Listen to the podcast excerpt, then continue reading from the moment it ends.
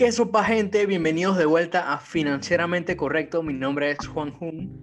Mi nombre es Kaiser Pravia y el día de hoy vamos a ver la parte 3 de esta serie que creo que a todos nos ha gustado. También nos han quedado muchas dudas de cómo empezar a invertir en la bolsa en acciones paso a paso. Hoy vamos a ponernos un poquito más técnicos, por decirlo así. Eh, vamos a tratar de llevarlo de la manera más simple y vamos a empezar eh, dónde podemos encontrar la información de las empresas, también vamos a mencionar algunas métricas, así para que tú sepas a grosso modo qué puede ser una buena inversión y cuál no. Aunque parezca muy fácil de decir o muy sencillo, en realidad en la bolsa, si tú te fijas en cinco o seis cosas de antemano, ya puedes distinguir a una empresa que le va muy mal a una empresa que quizá le va bien o parece que le va bien, siempre y cuando eh, hagas tus investigaciones más a profundidad y eso, ¿no? Quiero empezar más o menos por dónde podemos encontrar la información que hemos hablado en los últimos episodios y en el, en el episodio que vamos a hablar el día de hoy. Y bueno, por lo general, las, las empresas que buscamos son de Estados Unidos. Entonces, Estados Unidos tiene sus regulaciones, eh, como en todos los países, pero en Estados Unidos es muchísimo más famoso, ¿no? Porque es prácticamente el centro de lo que es el Stock Exchange del planeta. Entonces, ellos tienen una página o la comisión que mencionamos en el episodio anterior, que es la SEC, ellos tienen una página web oficial donde las empresas están obligadas a presentar sus resultados cada tres meses y un, también un reporte anual, también sus noticias, también algunos movimientos. Y bueno, creo que en esta página es muy fácil y confiable encontrar la información de cada empresa. Algo interesante también es que en realidad esta información que encontramos en la página de la SEC quizá no es del todo amable, pero para eso existen otras páginas alternativas que ahorita Juan nos va a ayudar con eso. Pero lo, lo verdadero es que la página de la SEC es una de las más confiables en la que podemos encontrar la información de cada empresa y es totalmente pública, no hay que pagar por ello. Sí, entonces aquí tenemos, de verdad que esta es una fuente bastante confiable, como creo que ya hemos mencionado anteriormente. Nosotros tenemos el punto distintivo de que todas estas empresas, al ser públicas, están obligadas a sacar toda esta información y obviamente el ente regulador viene siendo la SEC.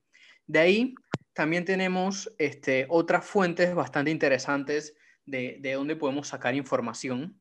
Por ejemplo, otra que no estoy seguro si hemos mencionado anteriormente, pero es, es las páginas de Investor Relations de las, eh, de las empresas. Eh, te, te paso, Kaiser, para que, que, nos comentes más.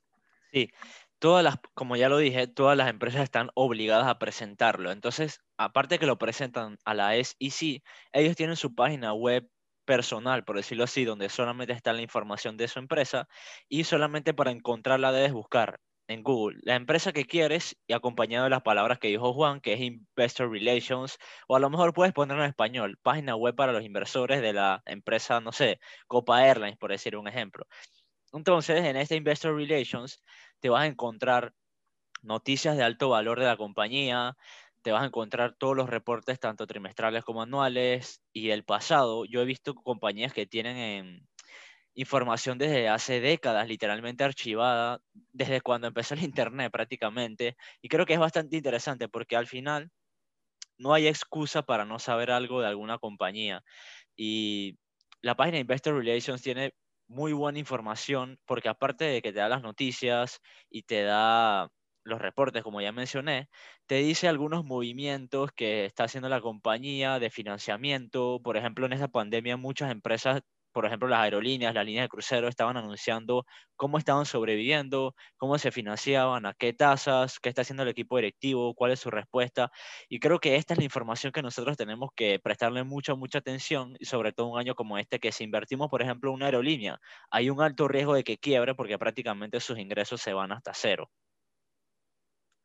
También, por ejemplo, tenemos dentro de, esta página de Investor Relations, eh, salen lo que son los documentos, los reportes 10Q eh, y 10K. El reporte 10Q viene siendo un reporte del cuarto, del último cuarto que tuvo la empresa, y el reporte 10K viene siendo el reporte del último año. Y dentro de todo esto, la verdad es que vemos algo, algo ya más técnico que vienen siendo los estados financieros de las empresas. Esto es algo a lo que Warren Buffett, ya hemos hablado anteriormente de él, tal vez el, el mejor inversor eh, que tenemos en el mundo, él le da mucha importancia a todo este tema de la contabilidad. Todos los, números, sí, esta sí viene siendo una parte que parece aburrida, no, no es lo que vende, pero si el mejor inversionista que tenemos nosotros como humanos nos está diciendo sobre la importancia que hay en la contabilidad, en los números, en las finanzas, de los estados financieros, pues definitivamente que es algo sumamente importante. Y eso es algo que vamos a estar encontrando aquí en esta página de Investor Relations. Ok, también, como ya dije, la página la SEC quizá no es del todo amable y la página de Investor Relations quizá tampoco. Si tú vas a cualquiera, tú abres los reportes, empiezas a leer y te das cuenta que es como mucha información hasta que marea, obviamente, quizá una persona que lo está viendo por primera vez. Entonces existen páginas alternativas donde podemos encontrar esta información mucho más amable, más conglomerada, por decirlo así, y una muy, muy, muy famosa es Yahoo Finance. Yahoo Finance, tú buscas cualquier empresa que cotice en bolsa, no tiene que ser de la bolsa americana, puede ser de la bolsa de Reino Unido, de Francia, en realidad de cualquier país del mundo, tienen una muy buena base de datos y te dicen muchísima, muchísima información, la contabilidad te la aglomeran por años, entonces en el Investor Relations tú vas a abrir los formatos anuales del 2019, del 2018, por ejemplo, pero en Yahoo Finance tú puedes ver un panorama donde se ve la evolución, donde se ve la evolución ya sea de las ventas, que ahorita hablaremos un poco más sobre eso, y la evolución en general de cómo ha crecido la compañía o se ha mantenido o ha decrecido en cierto punto, ¿no? Entonces, a grosso modo, solamente con hacer este, estos pasos de 5 o 10 minutos, podemos identificar una empresa que por lo menos está creciendo sus ventas, en cierta manera.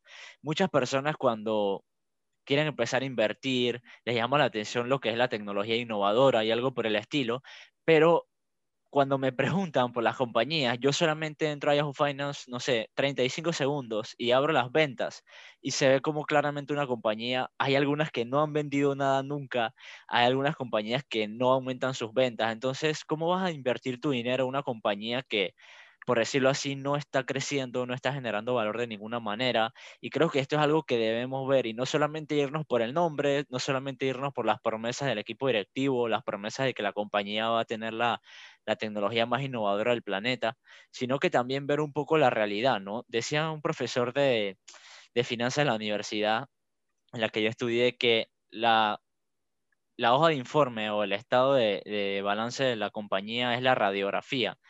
O sea que como nosotros somos financieros, bueno, yo como estudié finanzas, decía que nosotros somos los doctores de la compañía. Entonces, esta es la radiografía que nosotros íbamos a ver. Podíamos ver al humano, por decirlo así, el nombre de la compañía, la oficina, y se veía bastante bien. Pero si veíamos la radiografía, podíamos identificar un golpe, una lesión grave, una fisura.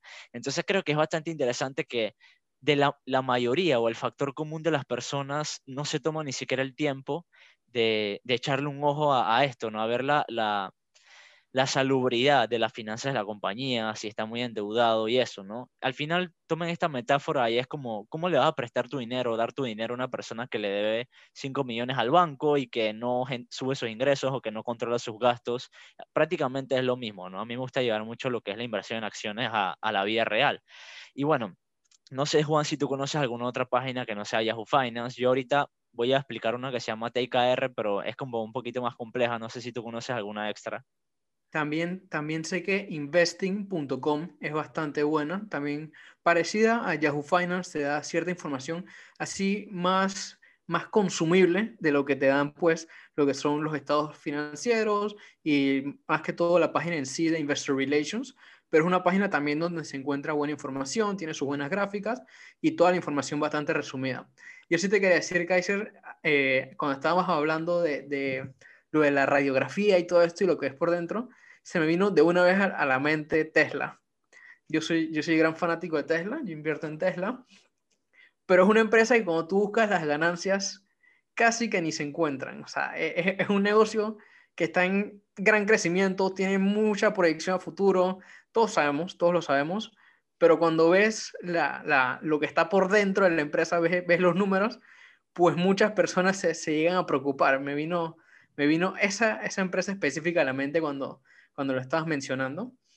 Entonces vemos que es bastante interesante cómo todos estos factores como que se toman en cuenta a la hora de, evaluar una empresa. Otra cosa que también quería mencionar es eh, en la página de Investor Relations, también en lo personal a mí me parece bastante interesante. Hay una sección que dice factores de riesgo, risk factors en inglés, y pues yo, yo una vez leí, no me acuerdo en qué libro fue, que decía que tú puedes agarrar esta parte y leer todos los factores de riesgo. Una vez que los comprendas, tú te dices a ti mismo, si tú estás cómodo invirtiendo en una empresa que hace frente a todos estos riesgos, pues es, es un buen indicativo de que, de que, no el único indicativo, pero un buen indicativo de que puede ser una empresa en la que tú consideres invertir. Entonces, esa es otra cosa interesante que yo veo en la parte de, la página de Investor Relations. Entonces, ahora yo quería tocar el tema de, de Yahoo Finance como tal. Quería explicar un poquito de, de, en qué consiste, para qué la podemos usar. Ya hemos hablado de que esta no es la única página que deberías estar viendo. Esto es solo para darte como un pantallazo de lo que es la empresa. Entonces, obviamente para la persona común y corriente, eh, te metes a Yahoo Finance, buscas cualquier empresa en la que estés interesado en invertir y te empiezan a aparecer un poco de, de palabras que no vas a entender, de números. Y básicamente eso es lo que yo, yo quería explicar ahora en este momento. Buscas, como ya te mencioné, digamos Apple en la página de Yahoo Finance y te van a salir una gráfica del lado derecho y unas cifras del lado izquierdo. Por ejemplo, te sale, yo, yo lo tengo acá en, abierto en este preciso instante. Si ustedes se quieren tomar la libertad de abrirlo igual, se, les va a ser mucho más fácil en verdad. Pero les voy a explicar más o menos las más importantes. Tienes una parte que dice Previous Close y Open. Eso fue básicamente la última vez que se abrió y se cerró el mercado, en cuánto abrió y en cuánto cerró, para que tengas una idea, generalmente del día anterior. Tienes también eh, más abajo la parte del volumen, esa parte es sumamente importante, es cuántos valores se han negociado en el día tienes esa parte que dice volumen y abajo tienes una parte de average volume, el volumen promedio. Es más o menos cuántos valores se negocian en un día promedio. Entonces tú tienes ahí más o menos una idea de cómo se está moviendo el mercado de, de esos valores, de esta acción, de esta empresa. Aparte de eso, obviamente, eh, ya en la, en la sección de la derecha, en la columna, tienes el market cap. El market cap en realidad es cuánto vale la empresa como tal. Si estás viendo Apple, como lo estoy viendo yo, Apple, si no me equivoco, es la empresa con el market cap más alto. Eh, si no me equivoco, ¿verdad, Kaiser? Me parece que sí. Sí, eh, de la bolsa americana. Ajá, ok, de la bolsa americana, correcto. Entonces, que, que, ahí en verdad es algo que la gente se confunde bastante con el market cap y cuánto vale una empresa, porque por ejemplo tú ves Apple y una acción vale 139 dólares en este momento al yo estar viendo esto, pero tú ves otras empresas y, por ejemplo, Amazon. Amazon, una acción vale 3 mil dólares, 3 mil y pico. Y tú te preguntas, ok, entonces Amazon es una empresa que vale más que Apple. Y en realidad no es así, porque el market cap de Amazon es menor que el de Apple, a pesar de que una acción de Amazon vale más dinero.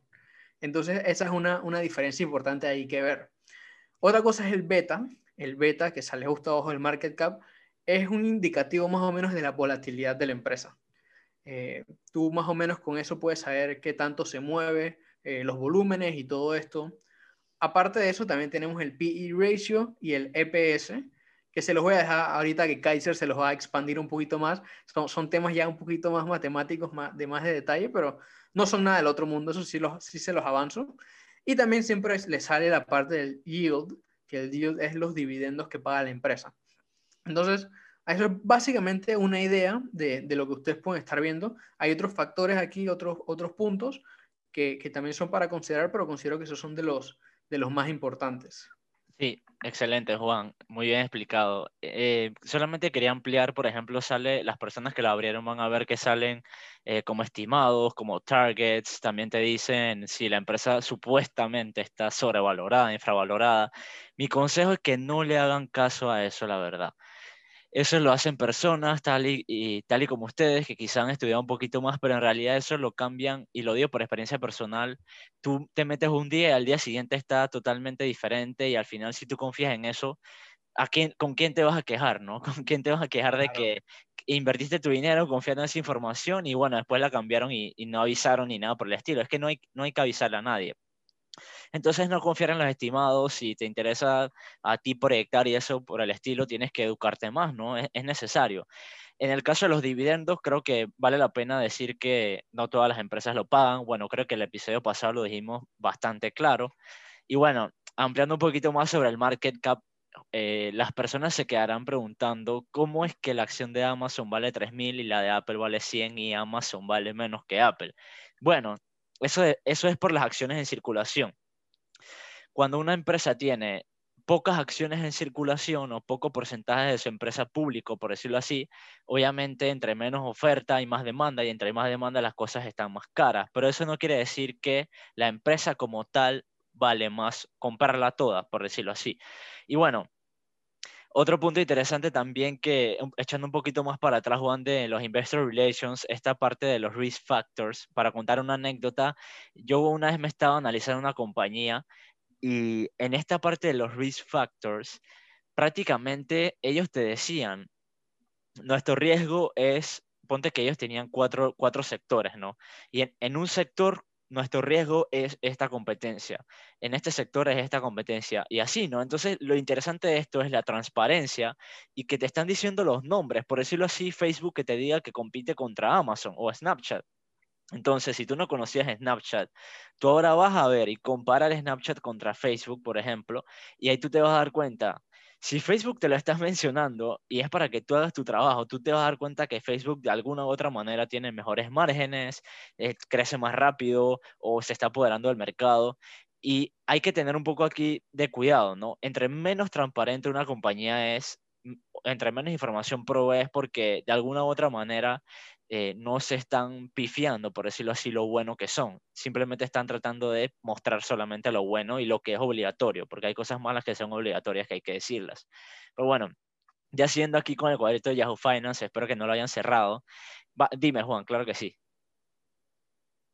Sí, que, que ahí siempre, otro punto que también se me acaba de ocurrir es el hecho de comparar competidores. A toda esta hora de, de nosotros estar viendo eh, si queremos invertir en una empresa o no, algo que a mí en lo personal me, gusta hacer es comparar eh, dicha empresa con algún competidor directo y preguntarme, ¿por qué yo prefiero invertir en esta empresa y no en el competidor? O sea, ¿qué factores distintivos hay en esta que yo quiero invertir que en la otra no tiene? Entonces, solo es una idea como de ustedes preguntarse, ok, este ejemplo que acabas de dar de, de Facebook y Snapchat, ¿por qué yo quiero invertir en Facebook y no en Snapchat?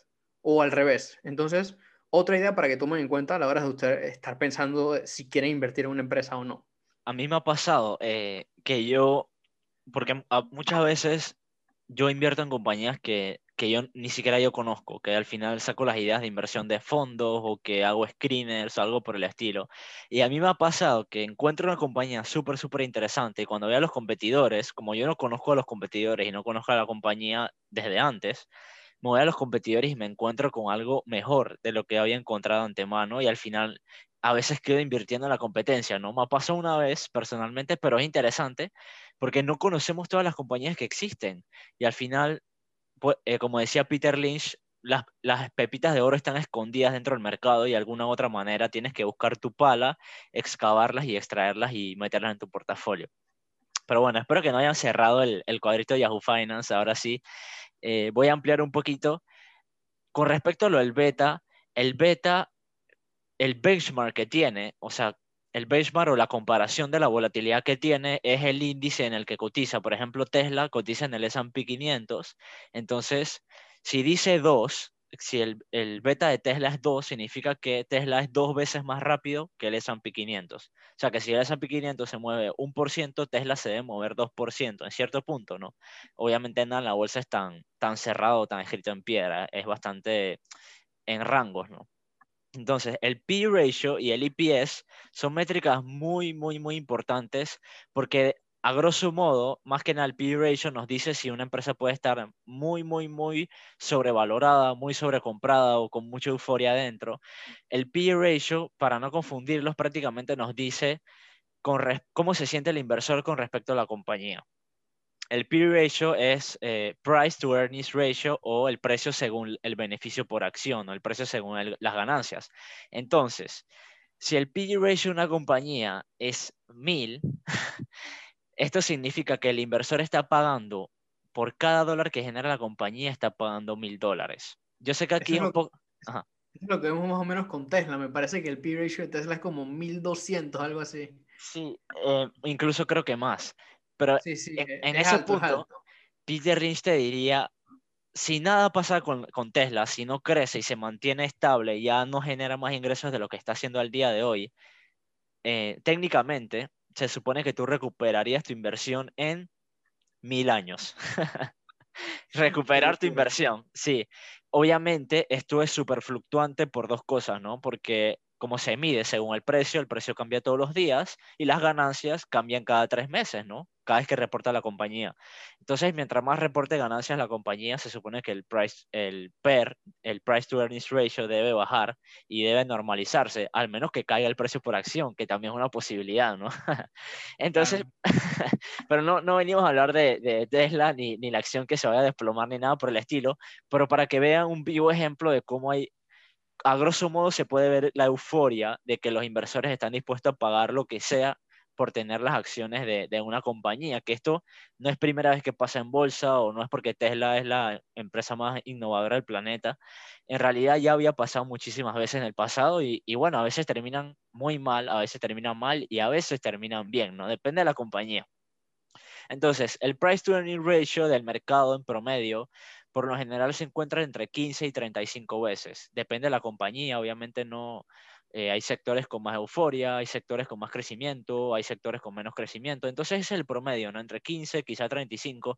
Pero así, si tú empiezas a ver una compañía con 50, 70, 100, 1000, 800, ya puedes como sospechar de que hay una euforia. ¿Por qué digo sospechar y no saber? porque esto solamente es un pantallazo, como dijo Juan, al final es una métrica que puede estar mal calculada por la página, la página se puede equivocar, claro que sí, puede ser que los beneficios estén contablemente eh, perjudicados por alguna partida en específico que no debió ser o algo por el estilo o algún gasto imprevisto de la compañía. Esas cosas pasan, pero así a grosso, grosso modo en Yahoo Finance te puedes dar cuenta, ¿no? Entonces, en el, en el caso del EPS, el beneficio por acción, como lo dice su, su nombre, es cuánto ganó la compañía para cada acción que cotiza en la bolsa. Por ejemplo, si una, si una compañía tiene un millón de acciones en circulación y la compañía generó un millón de beneficios, entonces tiene un dólar de beneficio por acción, un dólar para cada acción, ¿no? En cierta manera. Eh, que, una, que una compañía tenga 10 dólares de beneficio por acción y otra compañía tenga un dólar de beneficio por acción no significa que la que tiene 10 sea mejor que la que tiene 1 o que esté más barato o más cara, no.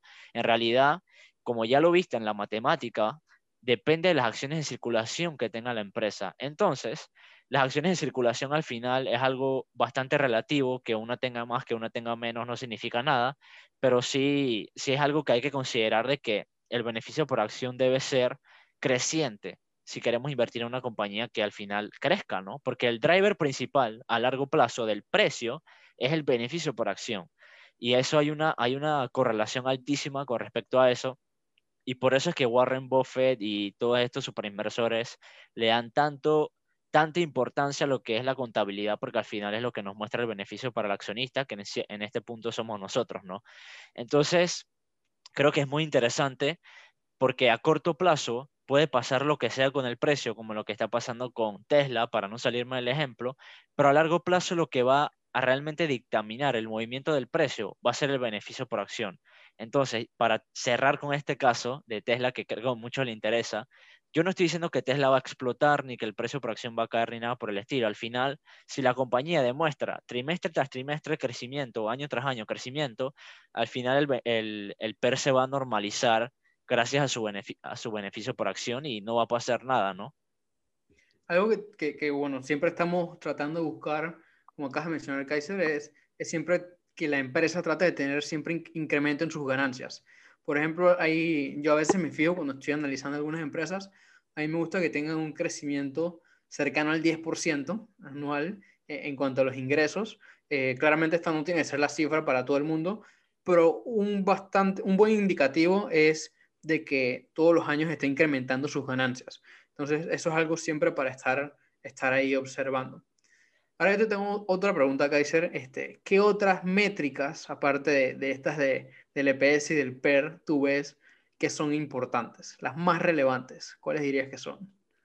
Bueno, realmente lo más importante en, en cierta manera debe ser el beneficio por acción, hablando en general, ¿no? Porque al final todos los negocios que están en la bolsa se pueden medir de diferentes maneras, porque no es lo mismo medir un banco que, una, que un McDonald's, por ejemplo. Pero todas al final lo que quieren es generar beneficios, hacer dinero. Aunque vendas hamburguesa y aunque vendas préstamos, tú lo que quieres es hacer dinero, ¿no? Al final y nosotros también, los accionistas. Entonces, para ampliar un poquito, el beneficio por acción no necesariamente crece al mismo ritmo que lo que son las ventas, para que las personas no se confundan con eso. Alibaba, por ejemplo, te puede, crecer las ventas a un 35, 50% y el beneficio por acción te lo crece a un 10, 15%. ¿Por qué pasa esto? Porque, bueno, de las ventas se descuentan muchos gastos, eh, inversiones por eh, publicidad y todo este tipo de cosas que al final el driver principal va a ser el beneficio por acción, no las ventas. Bueno, otra métrica que a mí me gusta ver bastante, como ya lo dijo Juan, son la evolución en las ventas. Me gusta ver la deuda, como lo dije al principio del episodio. No, no voy a invertir en una compañía que le debe, más de lo que genera, por ejemplo. Entonces, la deuda obviamente depende de la empresa, porque si ya la empresa tiene ingresos predecibles, la deuda se puede flexibilizar más, la puedes aceptar más, porque digamos que tú tienes un trabajo que no tiene fecha, o sea, tiene fecha de, contrato y que te van a pagar tu dinero y que ya está guardado en un banco hasta, hasta el final de año. Tú sabes que ese dinero prácticamente te va a llegar eh, mes tras mes hasta el final de año. Entonces tú personalmente te puedes permitir un poquito más de deuda porque sabes que tarde o temprano la vas a pagar, ¿no? Entonces más o menos funciona así. Otras métricas que a mí me gusta ver, voy a ponerme un poquito más técnico, en el, lo que es el sector financiero o los sectores que es su mercancía, por decirlo así, es el dinero o el inventario que, que mueven. A mí me gustaba mucho ver la métrica de lo que es el retorno de la equidad. ¿Qué es la equidad? Prácticamente son los activos y el capital de la compañía. Entonces, eh, bueno, la fórmula contable, ¿no? Que activo es igual a pasivo más capital. Entonces la, equidad sería lo que sería el capital y lo que resta de los, de los, de los activos menos los pasivos. Disculpe si me pongo muy técnico, después echamos otra conversación más, más compleja, pero... tal, tal, vez más adelante tirar algo específico sobre un montón de métricas en un episodio así o algo así, para entrar más en detalle ya aquellas personas que tengan un poquito más avanzadas Estoy seguro que vamos a poder tirarnos algo así en el futuro. Sí, no, no, no quiero complicarme tanto aquí, pero así para decirlo a grosso modo, un buen retorno de equidad, imagínate que puede ser un 10, 12, 15%, depende de, del tamaño de la compañía, ¿no? Al final, igual que lo que sería el ROIC, que es el retorno de la inversión, eh, retorno de capital invertido, imagínate tú, como persona humana, si tú inviertes un millón de dólares, un retorno de 10, 12% está bastante bien estas compañías que cotizan en bolsa tienen millones de dólares para invertir. Entonces, que tenga un retorno de capital invertido de 10, 12, 20% es un excelente retorno de capital invertido y lo, como dijo Juan, lo, lo importante es que se mantenga. No es que sea algo irreal un año, algo irreal dos años y que ya el tercer año no pueda hacer lo que estaba haciendo antes. Quiero, quiero dar un ejemplo y es Amazon. Amazon todos lo percibimos que es una excelentísima compañía, yo también creo que es una excelentísima compañía, pero el retorno de capital invertido es 8 o 10%, a veces es 12%. La persona que se lo toma todo muy a pecho puede decir que no es un buen retorno de capital invertido, pero Amazon invierte billones de dólares. Entonces, de esos billones te genera 8 o 10%. Eso es súper difícil hacerlo. Y por eso es que la compañía cada vez se mete a otras cosas que prácticamente no nos imaginábamos. La otra vez leí que estaban haciendo un carro eléctrico, la otra vez leí que estaban con aircraft y cosas así. Entonces, verlo, verlo muy, muy objetivo, caso por caso, y no como tener una, una mente general en bolsa, porque al final si nosotros decimos, crece 10%, pero la otra crece 30%, quizá la que crece 10% es una mejor inversión porque el equipo directivo es mejor o son más estables, es más realista, la de 30% es un golpe de suerte que tuvo unos tres años, por decirlo así, o es una moda. Entonces, eh, quizás podemos tener un capítulo en el futuro con, con métricas, explicarlas más a profundidad, pero así a grosso modo son algunas interesantes que a veces, a veces hay que fijarse. Dime, Juan. Sí, a, esto que dices de, los retornos sobre la inversión de 8 o 10%, que pueden significar bastante, para empresas grandes, eh, creo que lo mismo lo vemos nosotros como inversionistas. Nosotros que, tal vez vemos 8 o 10% de, de, de ganancias, no parece mucho, pero es, es un buen retorno al final del día. No todos estamos buscando un, un 25% anual, ni, ni 10% mensual, ni nada por el estilo. O sea, estar haciendo consistentemente 8 a 10% anual está más que bien. O sea, son retornos que no son exagerados, pero que son buenos. Entonces, tener como esa perspectiva, que creo que el siguiente episodio vamos a estar hablando de, de psicología, eh, se los adelanto aquí rapidito, pero tener como esa perspectiva de que, o sea, 8 o 10% no es que sea exageradamente mucho, pero está bastante bien, o sea, tener para estar eh, complacidos con esos retornos. Otro punto también que quería tocar era, eh, entonces querías decir algo. Sí, eh, quizá las personas que van a invertir mil y hacen el cálculo y dicen 8% que son 80 dólares, se van a quedar como que, Juan, ¿qué está diciendo? Pero al final, recuerda lo que explicamos del largo plazo y el interés compuesto, de que esos 80 dólares después van a ser 100, van a ser 200, van a ser 300 con el pasar del tiempo y va a ser una bola de nieve. No siempre tendrá esa perspectiva a largo plazo, que es lo, más interesante. Continúa, Juan, por favor. Sí, sí, claro que sí. Este, el otro punto que también quería tocar es el de los dividendos. No solo, no solo queremos ver ganancias eh, que se incrementen con el pasar del tiempo, sino también es, es medio interesante ver aquellas empresas que pagan dividendos y que llevan muchos años eh, incrementando los dividendos que dan a sus accionistas.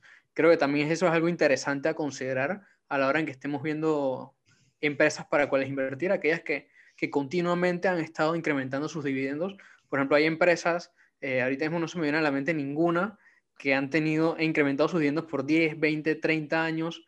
Eh, si me recuerdas alguna ahorita mismo. Sí, los clásicos, ¿no? Colgate, Clorox, McDonald's, Johnson Johnson, P&G, son empresas que tienen más de 40, algunas tienen 60 años pagando y creciendo su dividendo, que creo que es lo, lo importante de esto, ¿no? Que al final la misma empresa te ayuda con tu bola de nieve y al final es una, es una, es una cultura que se respeta muchísimo en Estados Unidos y que las compañías luchan por mantener este track record de estar creciendo su dividendo año tras año por un largo tiempo, ¿no? Claro, sí. Eh, es, un punto interesante a ver de que, de que, o sea, cuando te pones a ver 40, 50 años que una empresa esté consistentemente incrementando sus dividendos, lo que, lo que comparten literalmente con sus accionistas, es de verdad algo que te da como una buena sensación a la hora de, de tú ver si quieres invertir en esa empresa o no. No sé, Kaiser, ¿se nos queda algo por fuera? ¿Algo que tengas que acá en este episodio?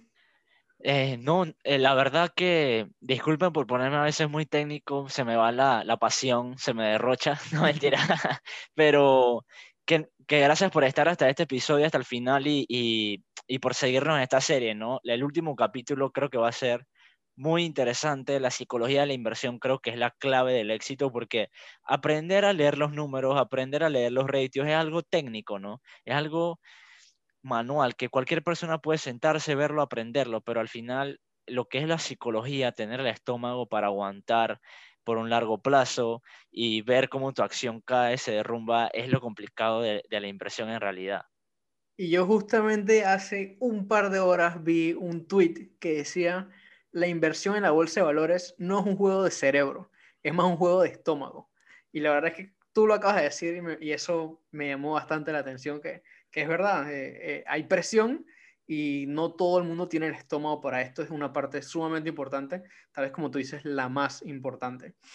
Entonces, para el próximo episodio, aparte de hablar de psicología de, de la inversión, vamos a tener a nuestro primer invitado sorpresa, eh, una persona interesante, estamos seguros que, que, va a cambiar un poquito la dinámica, va a ser un episodio un tanto distinto, pero de vuelta como siempre aportando muchísimo valor.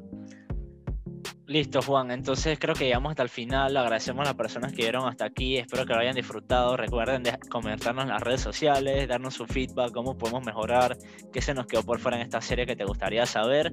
Y bueno, obviamente más adelante ponernos un poquito más técnicos en este tema, pero creo que, que lo podríamos dejar para futuros episodios, ¿no? Que tenemos temas para rato. Definitivamente, Kaiser. Y bueno, todo esto que hemos hablado el día de hoy es financieramente correcto. Nos estamos hablando, Kaiser. Chao Juan, cuídate. Nos vemos.